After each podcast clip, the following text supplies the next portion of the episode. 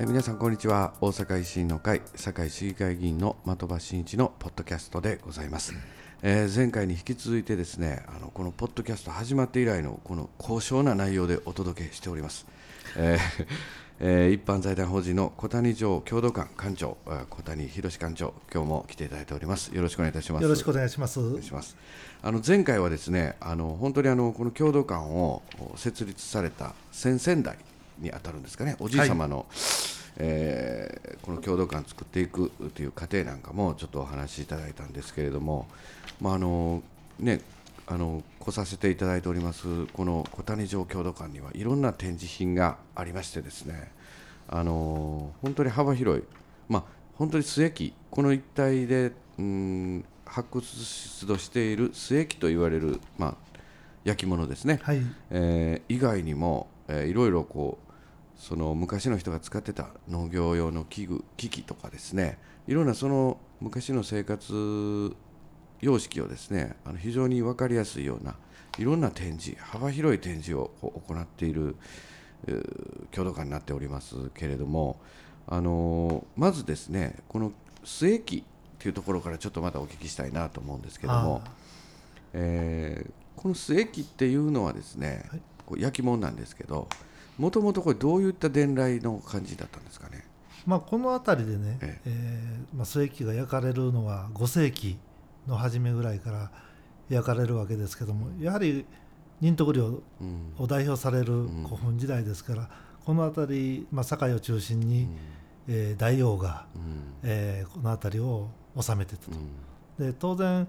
えー、日本にはそういう技術がありませんので、まあ、朝鮮半島からその技術が伝わってまいりました。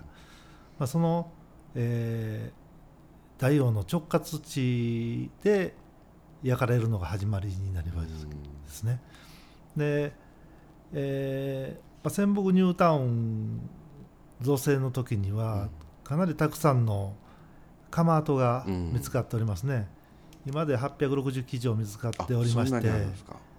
大体1000基以上あるんじゃないかというふうに言われてます。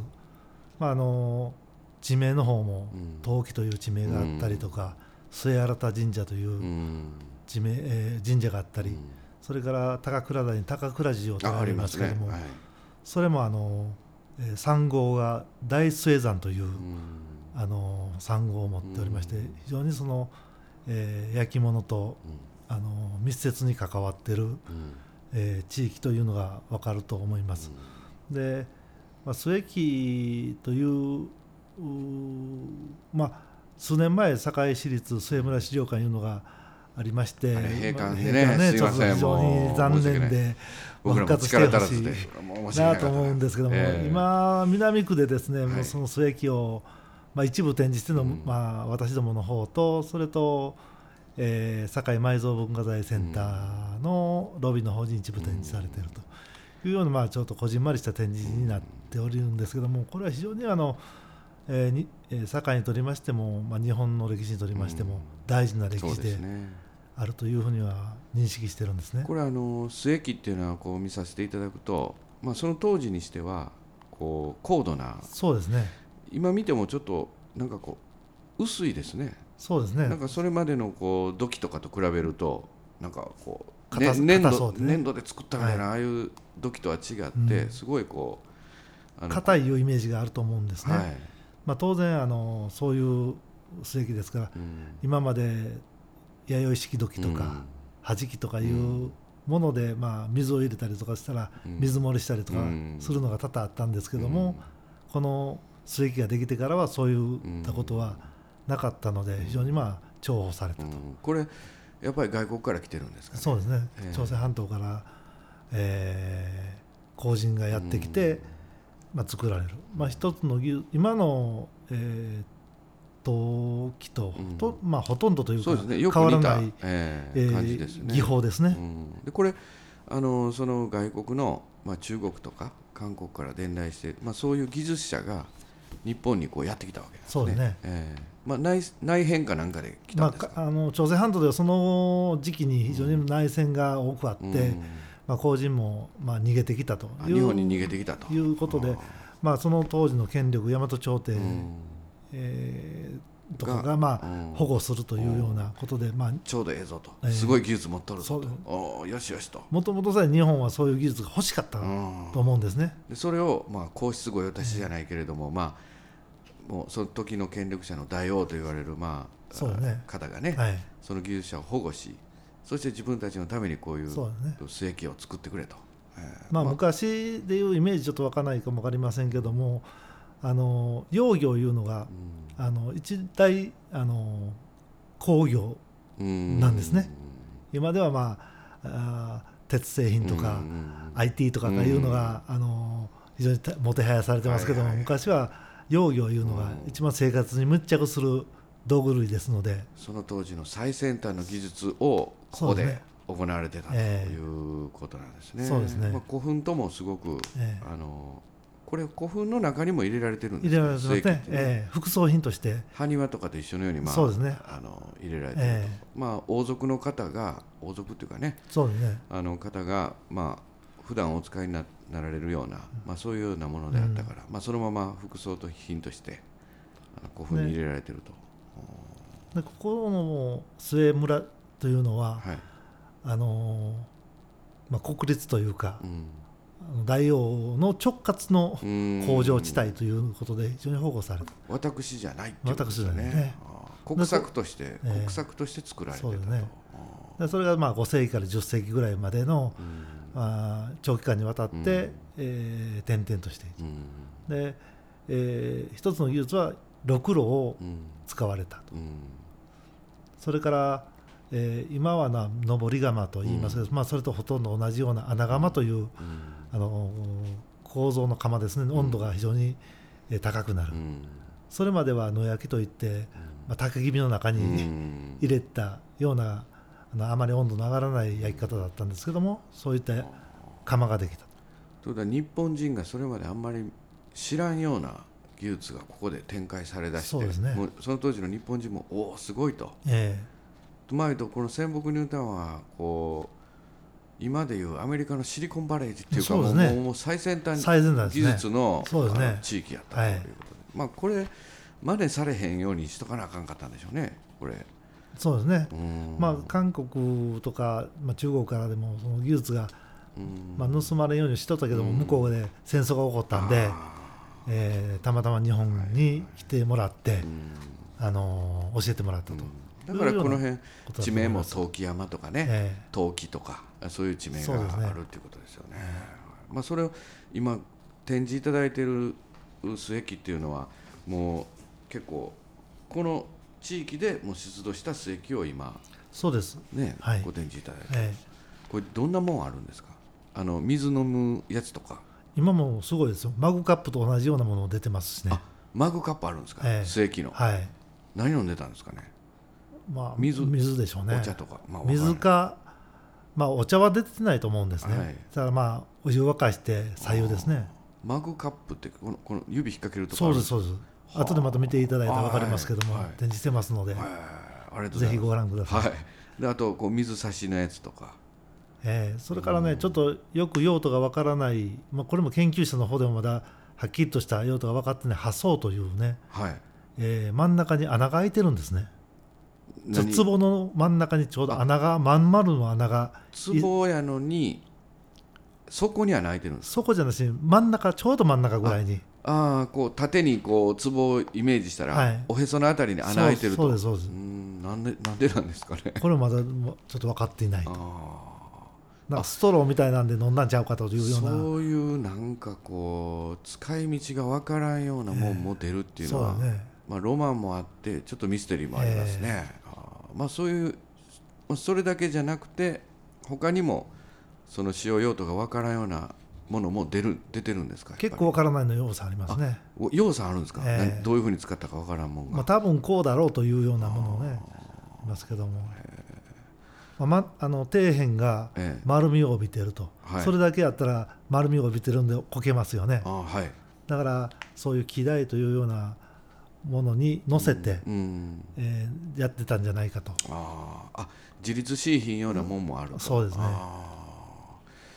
まあ、それをそれを何に使ってたか、まあ、大概は、えまあ、祭祀といってあのお供え用とか祭り用とか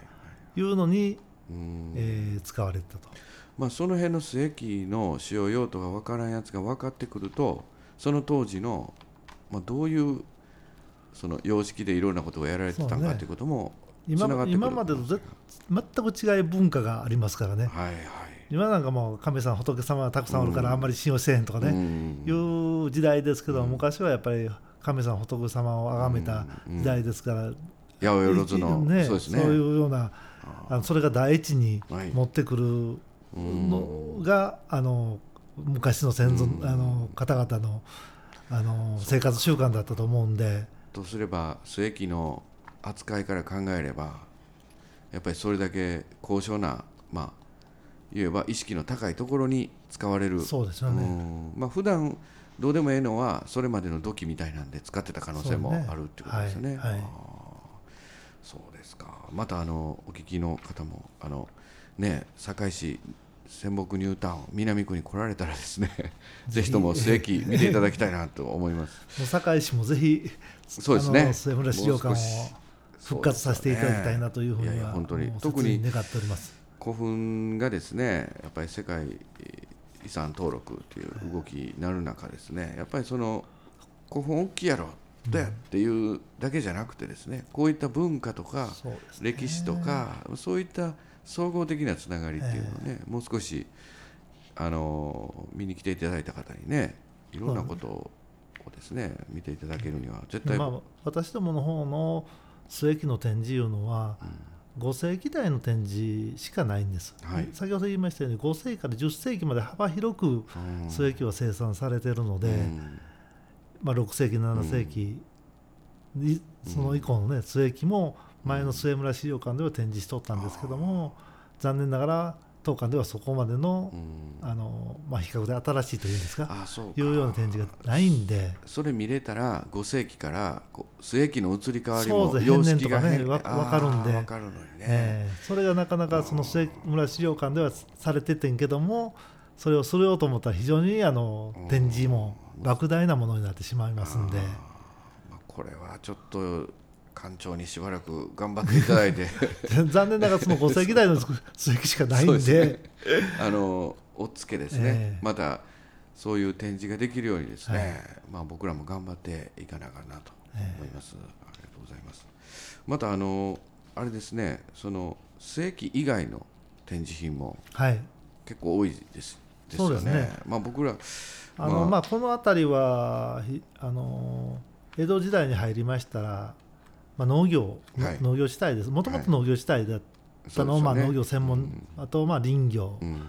あ、その辺りの農機具が、うん、あ展示しております、まあ、これはもう昭和40年ぐらいまでですねやはりあの、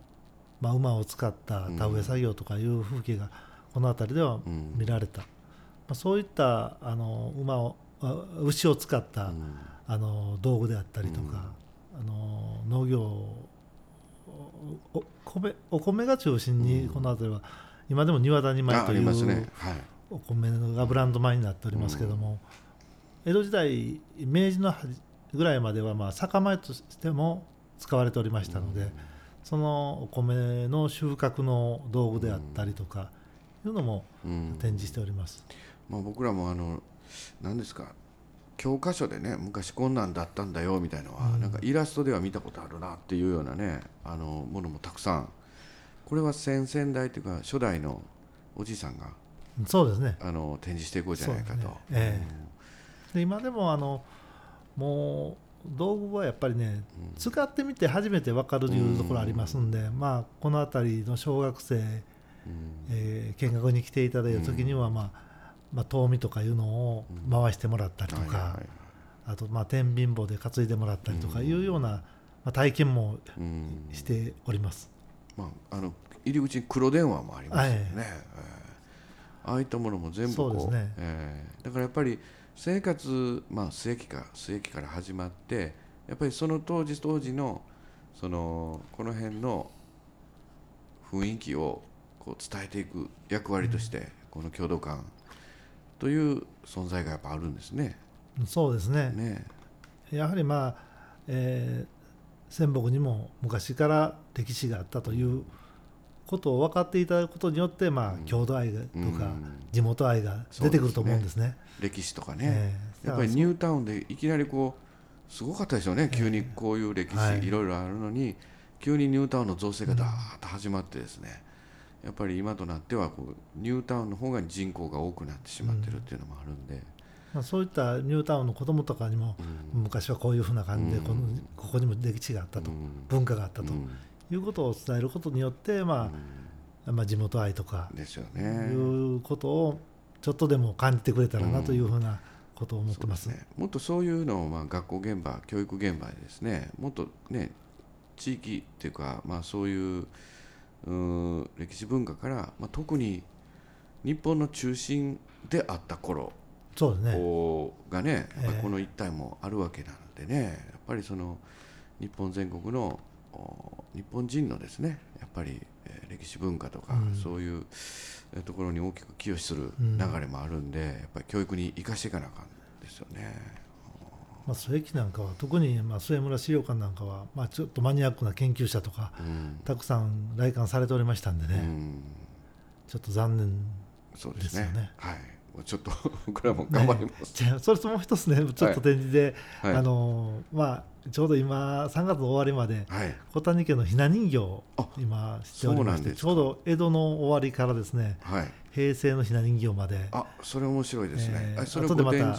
今今してますんでまた帰りでも、はい、見ていただいたらいいと思うんですそれ一般の方も見れるそうです。今展示してますから。そうですぜひ。何月何日から何日ぐらいまで見れるまた来年もあるんですけども大体2月の20日ぐらいから3月いっぱいまで、はい、あ3月いっぱいは毎年しておりますので。そう江戸時代のひな人形、えー、大きいですよ。あの京穂びなという、まあ、ちょっと大きめの流れを組んでるひな人形で、はい、えー、かなりあの装飾も立派なもんです。やっぱりあのだんだんなってるんですか？いやあのうちとの妹の、はい、えー、昭和44年のひな人形は七段飾りなんですけども、はいはい、それ以前は全部あのえー、おだいりさんと、はい、おおおびなとめびなだけですそうなんですね、えー、もう昔はもうそうそういった様式なんですね、ねえー、あれはもうだんだんになったのも新しい新しいですね五人林とか三人患者とかね昔からあったんや思ってましたけど、えー、うん、あのー終わりですか。あすいません。ちょっと第2回も時間来てしまって。残念ですでもひな人形の話面白いですね、えー、あのポッドキャストでもしね、えー、いただいたらお越しいただいてね。ひな人形の話もうちょっとしたかったんですけど、ね、ね、残念です。また第3回、はい、それではまたよろしくお願いします。それでは失礼いたします